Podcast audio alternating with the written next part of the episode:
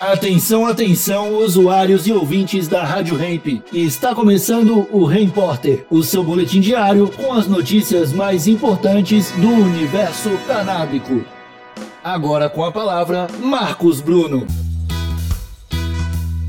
ONU pede proibição global para publicidade com cannabis. Saudações canábicas, raça humana. Tudo na paz de já? No relatório mundial sobre drogas para 2021, divulgado na semana passada, o Escritório das Nações Unidas para Drogas e Crime disse que uma proibição abrangente da publicidade, promoção e patrocínios de cannabis garantiria que os interesses da saúde pública prevaleceriam sobre os interesses comerciais.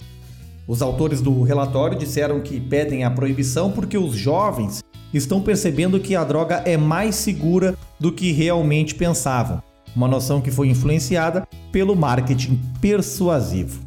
A proibição da propaganda da cannabis, que a ONU só pode recomendar que não seja feita, funcionaria de maneira semelhante às proibições já recomendadas pela Organização Mundial da Saúde para propagandas de tabaco, que têm sido eficazes na redução do tabagismo em países de rendas alta e média.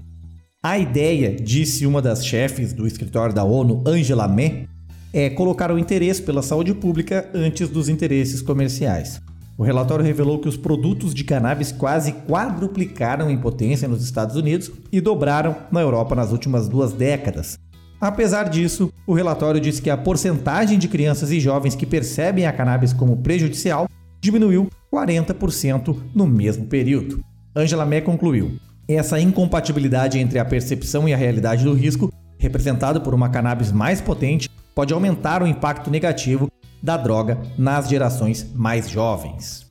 Bom, nos Estados Unidos, as regras para publicidade e marca para empresas da maconha variam de estado para estado, mas são muito mais flexíveis em comparação com as regras do Canadá, que tem leis federais rígidas sobre publicidade e promoção de cannabis.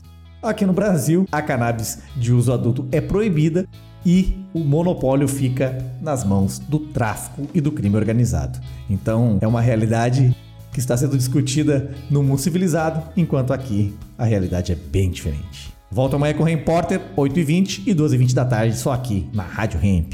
Falou!